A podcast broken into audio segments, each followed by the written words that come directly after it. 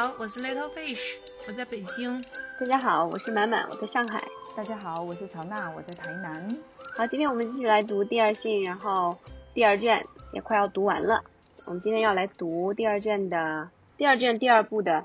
第八章开始，因为这第二部整个是讲女性在各个阶段的一个处。我们已经探讨了已婚女人、母亲，还有女性的社交生活。然后第八章的话，开始是一个比较特殊的一个群体，那么就是妓女啊。那这个我们这一版微信读书上面这一版，它的翻译是妓女和高级妓女。然后乔娜他们这个台版翻译的是妓女和名媛，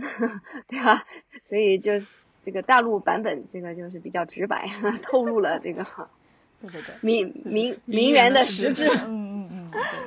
对他这里面不仅对名媛的实质进行了透露，更重要是他把女明星也画在里面。明星也画在里面了。满满在听英文原版的时候，他他在用这个词的时候，他用的是什么？英文版它翻译的是 hetera，呃，指的是古希腊的高级妓女，嗯，所以其实也是这样子的一个身份，一般指的是受过比较好的教育的一些女性，然后但她们工作的本质也是出卖自己。那那那台湾这边的翻译的确是有一点委婉语了，就是把它翻译成交际名媛，就是真的有一点委婉。也是，嗯，就是说，其实女性出卖的作为这样的一个身份的话，她出卖的不一定是她的肉体啊，但是总总之总之，她是对，总之她是被作为一个一个对象去把玩的，这是一个玩物嘛。我这里他也有解释了，说他使用交际名媛这个词。是主要是要用来指称所有不只是把身体，还把他们整个人都当做资本以谋取利益的女人，所以这样他就把女女明星很容易的归到里面去了。其实他也有讲到，讲的蛮仔细的，就是说，嗯，这些女性是怎么克服那种对于操守这个抽象的概念，一步一步沦为妓女这个群体的。我觉得他那个其中有一个观点就是说。一般的女人嘛，如果家在指使的话，考虑到自己的声誉会妨碍女人从事一般被人瞧不起的职业，妓女这个职业还是很被人瞧不起的。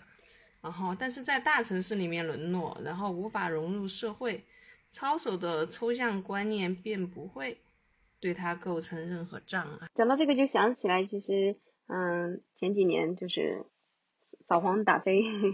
之前，对吧？就那那一阵子，其实。应该得有十几二十年前，对吧？那那个时候其实挺挺常见的一个现象，就是有一些女孩可能就是农农农村出生的女孩，她可能在城市里面，其实她从事的就是这样这样的一些职业。然后她挣到了钱以后，其实回去会修房子呀，然后会这个衣锦还乡，就是光宗耀耀祖的那种感觉。但是她肯定是会肯定会隐藏她实际的身份嘛，嗯，但是往往可能村里面的人。呃，也会背后议论什么？像像有些地方还是存在那种笑贫不笑娼的这种现象，就是在那个在那个时候，特别是一些嗯特别贫困的地区嘛，就是挣到钱回去修房子的话，还是很有那种优越感的。但是我觉得最可怕的就是，往往在这件这种事情里面呢，会有一些男性，他作为一个背后的主使。比如说，要不然是父亲，他等于是默认了自己女儿的这种行为，或者是丈夫，甚至是。对，这是书上也说了，其实很多从事这种妓女职业的女性，然后都是被她的情人，或者是被她的父亲或者她丈夫逼迫的，就是怎么带着她入行。特别他这边详细的描写了他这种保护人嘛，他叫什么擦杆儿，嗯，他就是说描写的就是。一个情人嘛，一般长得比较帅是吧？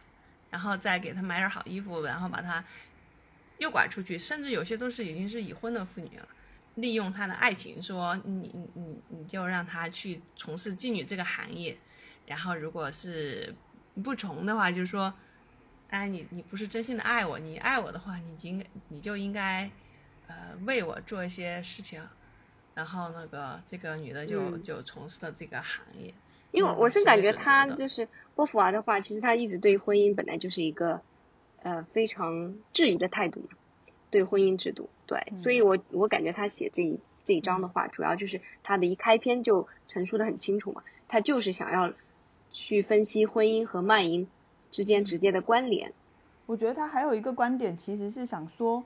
就是妓女这个啊，就是虽然说看起来她是比家庭妇女，就是比已婚妇女看起来更加的独立自主，就是伯父啊是觉得说这种独立，把这种独立掀开来看，其实是各种依附于男性的一种，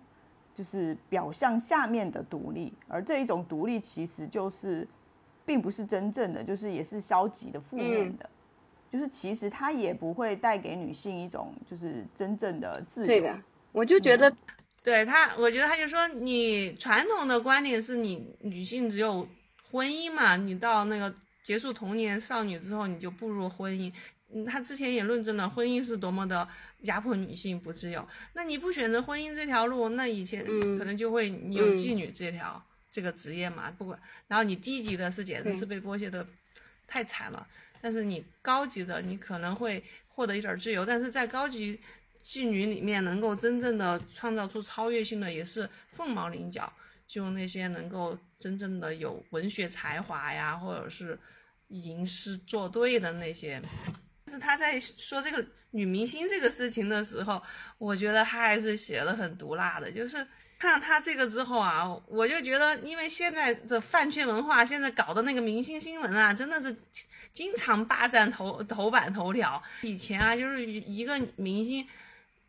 如果他道德上啊，或者是出了一些什么问题，那肯定是大家口诛笔伐。但现在的饭圈文化搞得有些有些人特别维护他的那个偶像，不管他偶像做了啥事儿。他都觉得是人家的自由啊，你你你不应该对他要求有那么高啊！你如果换成是你，你你怎么样？就就这样子的论调就特别多。所以说，我觉得波伏娃在这本上，我觉得他他就说说的特别好，维护他最可靠的财产及声誉，要使他屈从于最严酷的专制及舆论的专制。我就觉得他就是把这个职业啊的根本说得很清楚。嗯你要选择成为一个女明星，你就得屈从于这个舆论的专制，而且这是一个最残酷的专制。你卖的其实是一个人设，你这个人设必须符合大众的想象。所以他这边说了嘛，就是嗯，虽然没有成文的规定，但是谨慎而灵活的女人都知道出名要求她怎样做。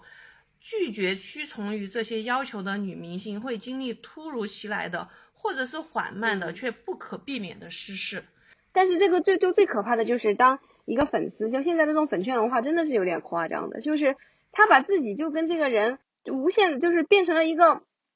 无限责任的一个情况了，对吧？就无限责任，就是这个只要我我认准了你是我的 idol，你你说什么都是好的，你说什么我都要维护，就完全已经无底线了，太可怕了，嗯。但是这个它里面讲这个女女明星的，就是就是说的确实很很很对呀，就是说她她其实是要要批判的是那种，嗯，就是说因为她女明星就是终其一生都要毫不停歇的去用这些不成文的规定，对吧？然后来吸引观众和男人，否则的话，他一旦嗯拒绝屈从于这些规定，他就会慢慢的就就会不那么火了。这不是很很像吗？我们现在经常说到的一些很有实力、很有才华的女明星，是吧？像那天才十三幺的那个郝郝郝蕾嘛，对吧？就是你就会觉得她她是真的一个特别藐，就是藐视这些规则的。比如说什么美肤也好，是吧？然后保持身材也好，然后嗯，怎么样各种呃立人设也好，他都是没有的，就特别的。真性情的那种，然后，但是你会发现他挺，其实在这个事业上面就走的挺不顺的。就所以我觉得他这个这个他说的很好啊，他就是说，嗯，其实好莱坞的女明星也是一种奴役的状态嘛，她她的身体是不属于他们的，制片商决定她头发的颜色，她身身体的体重，他们的曲线和他们的形体型，为了改变面颊的曲线，要拔牙齿，节食、锻炼、试衣、打扮，都是每天的苦差事。这其实就真的是一个明星真实的生活写写照。其实我这儿在想，你当明星，你可能是为了你的、你、你的、你、你获得会通过这些事儿，你会获得利益嘛？但是好多女生也跟着节食、锻炼、试衣打扮，哎呀，这些苦差事儿每天干，这这图啥呀？想到他这里有写了一个说，女人嘛，他就说只有女人才会懂得欣赏衣饰、发型这些外在的装饰哦，或者是女女性的那种引诱男人的工具。他说，但是哦，只有在其他女人带着羡慕和赞赏的眼光中，他才是真正想要达到的目的。就是他其实。去做这些东西，虽然他是可以，就是好像看起来是为了引诱男人，其实是为了要引起同性的嫉妒跟赞赏。所以说，其实像满满刚刚说的这个明星和那个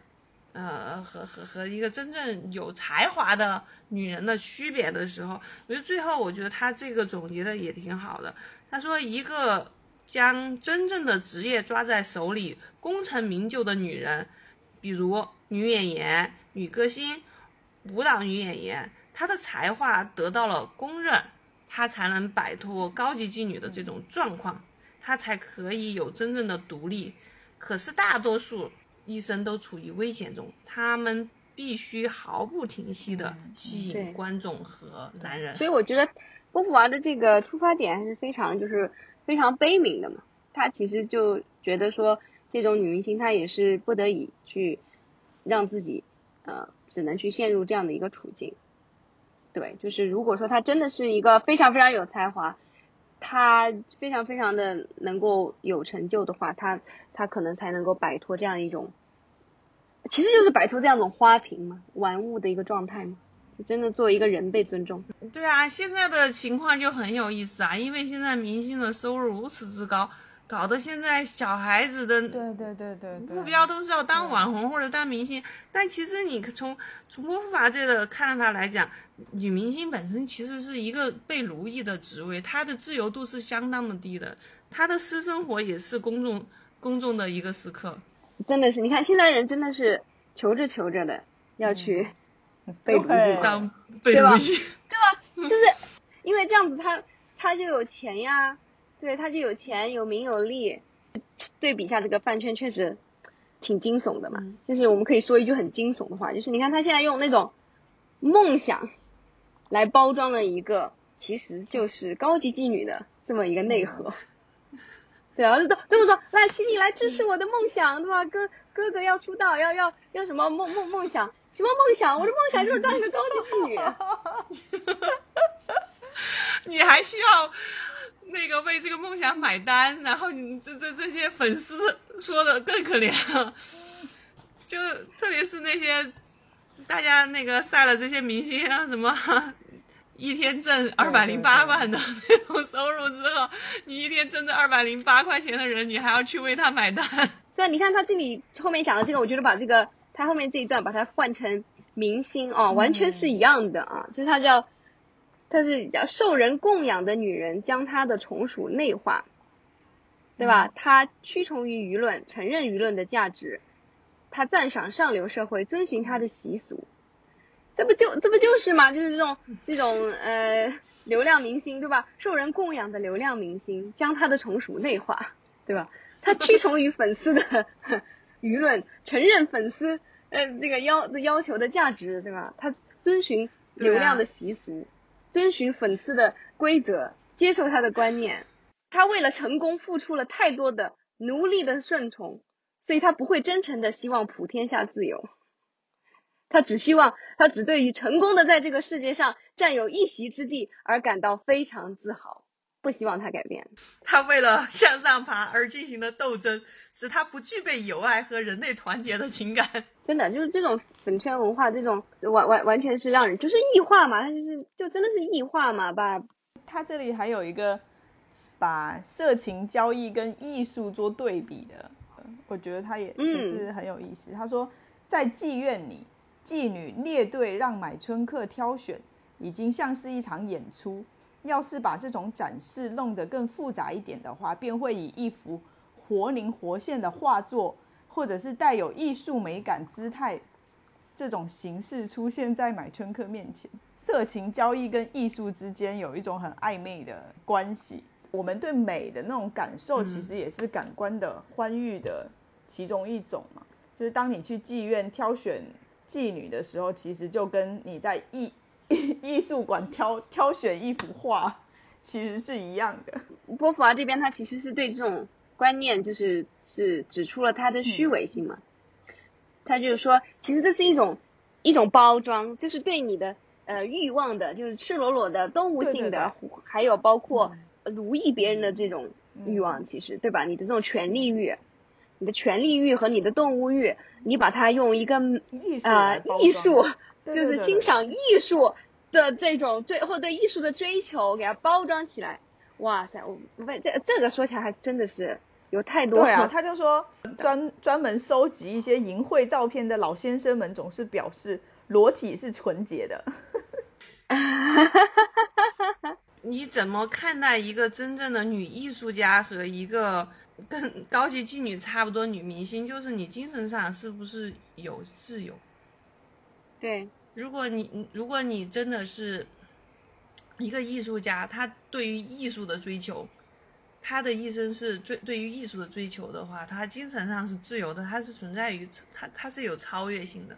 如果你你只是为了流量，为了换拿你的外形儿去换换金钱名誉这种，你其实就就就跟高级妓女是一样的，你你不存在一个自由，你所有的身体状态都处于一个被奴役的状态。他他这里也说说所有。以展现自己身体为职业的女人，都可以将此化为色情交易，也也就就是引出一个今天的一个更加相关性的一个问题嘛，就是说那呃女性有没有这个自由去选择呢？对吧？因为在在这个性解放呃运动以后，包括像在荷兰这样的地方，对吧？啊，这个卖淫合法合法化的。这些国家、这些社会，那么他们是怎么来看待这个这个事情的？毕竟我觉得确实就是生活离这个圈子有点太远嘛，对吧？就是真的这种也只能是，嗯，非常隔靴搔痒的，就是或者说非常是，呃，站着说话不腰疼的去去说一些东西。但但是我我确实是觉得我我其实个人还是很难去想象。就算在一个卖淫合法化的社会，就是说卖淫可以作为一个对于女性来说比较好的一个选择的，我个人还是很难去想象这一点。其实，不是，我觉得他这里面说的很清楚，卖淫绝对不是一个好的选择。就是你你所服务的对象，这些男的，这里面都说了好多，根据好多妓女的口述嘛，他们都是都不是好人啊，他们的要求都是。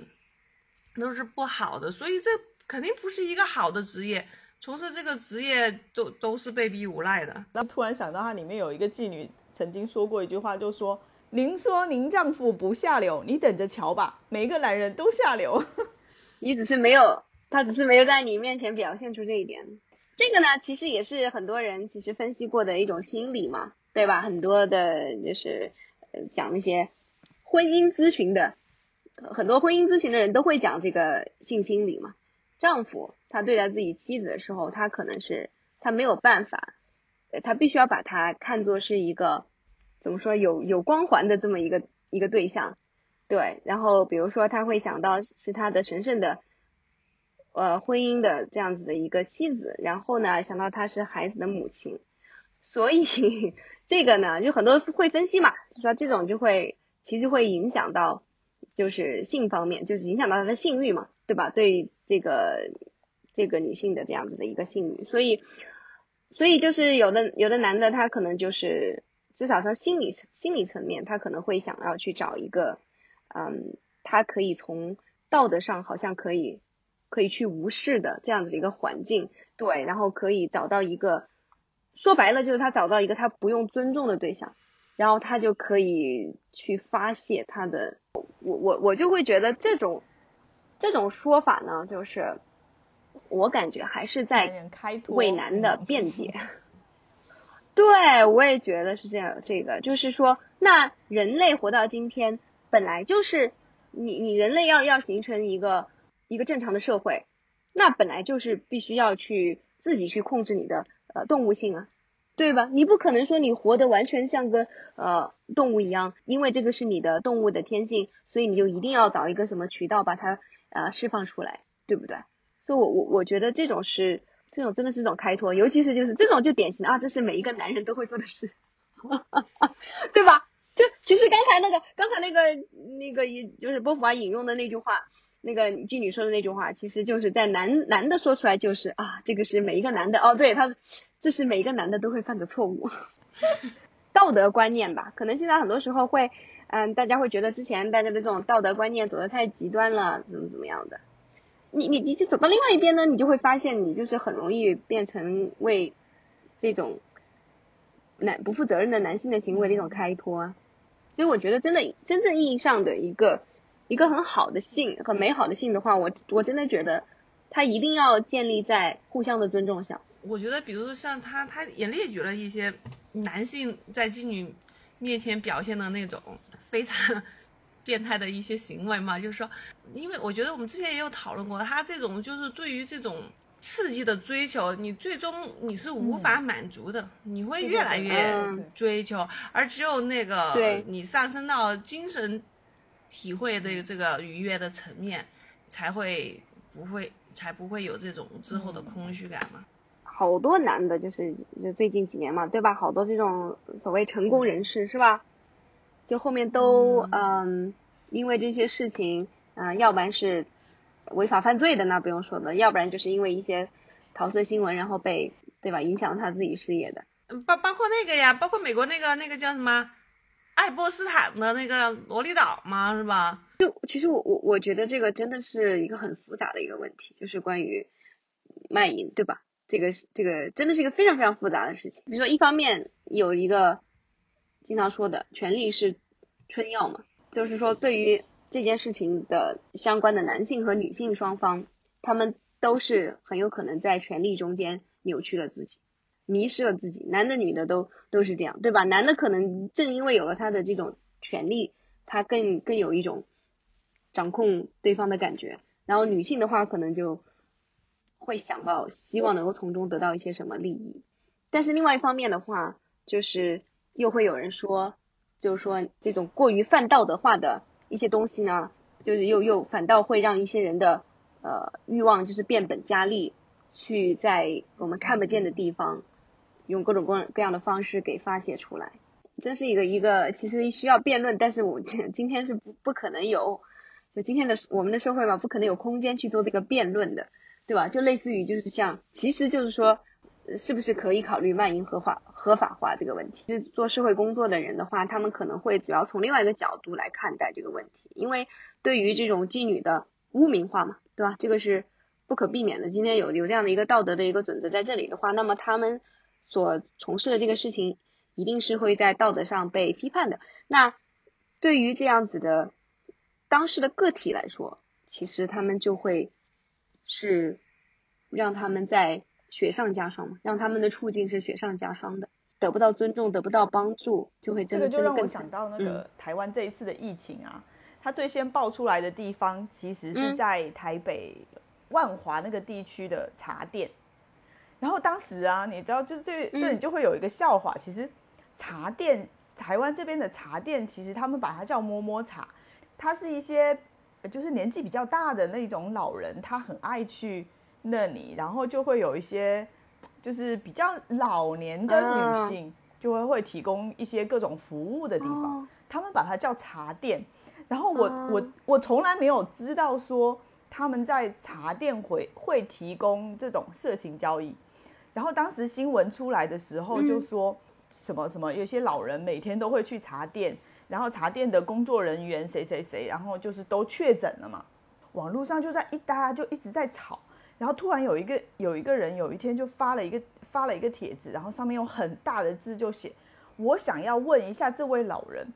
你为什呃这个茶店的老板娘到底是有多美，让你连续五天都要去这家茶店？”然后我当我看到这个的时候，我才突然明白说，原来茶店其实是提供，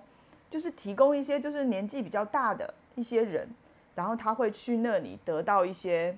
不管是身体上的，或者是他后来就是，其实有很多社会工作者的确就是站出来为他们讲话，说这些老人为什么会愿意去茶店，为什么会愿意每天都去茶店？那就是因为说这些老人他在家庭或者是在就是在社会上可能就是找不到他自己的个人的认同或者是怎么样，然后去出现了这样子的现象，然后大家就会有一些歧视啊，一些这种就是看不起的这种感觉。嗯，呃，卖淫也好，或者这种色情行业，其实它真的涉及到非常非常多的层面，比如说。嗯，之前我也看过一篇文章，就是专门探讨一些呃老年人的性需求的，就确实是，比如像在我们这样的一个国家，在我们这样的一个道德呃文化下面，就是其实这种东西就会大家都会觉得说，那你都一把年纪了，你还要什么，对吧？对，就是就觉得哇塞，那真的是为老为为老不尊呐，或怎么怎么样啊？就是说老流氓或者就是这种污名化，太污名化是非常非常严重的。但其实你如果换一个角度来说的话，为什么又不可以呢？对吧？就是说老年人他他其实像现今天的这种呃社会还有大家的这种呃健康的状况，其实很多老年人，嗯，对吧？他是完完全还还有很很多的性需求的，而且像往往他在家里面的话，肯定他这种东西也没有办法跟他的孩子说，他子女也不会不会支持，确实有相当的性压抑吧，我觉得。我我好像之前也有一些纪录片什么的，就是嗯，采访有一些性性工作者，就有的时候你会发现他会讲一些故事，就是从中他自己甚至会觉得他嗯也在做一些有意义的事情，对，是的，对，就给别人带来一些嗯安慰吧，对，就真真的是在这种冰冷的人世带来一些温温情，嗯。呃，说解决需求这个问题，之前我看了有三联的一篇文章，他采访了有一个做那种娃娃的工工厂，然后他们提供了一个就是钟点房的那种服务，你知道吗？所以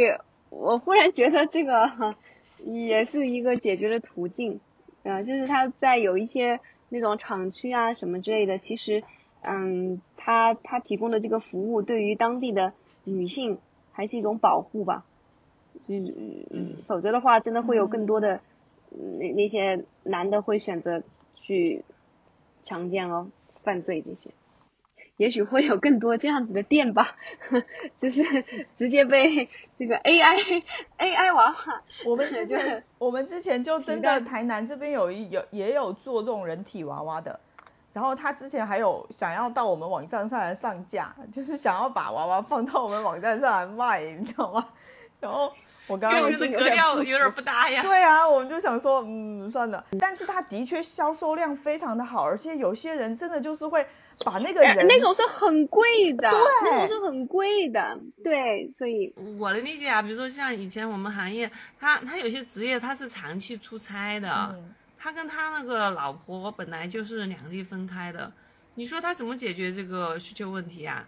嗯，你你要不就是去招妓是吧？这个对家庭的损害也是非常的大。那你找个小三儿或者找个情人，那那那对家庭的破坏也挺大的。比较而言，这个娃娃还算是一个比较好的一个解决途径了。对啊，我觉得这将来肯定这是一个新兴朝阳行业。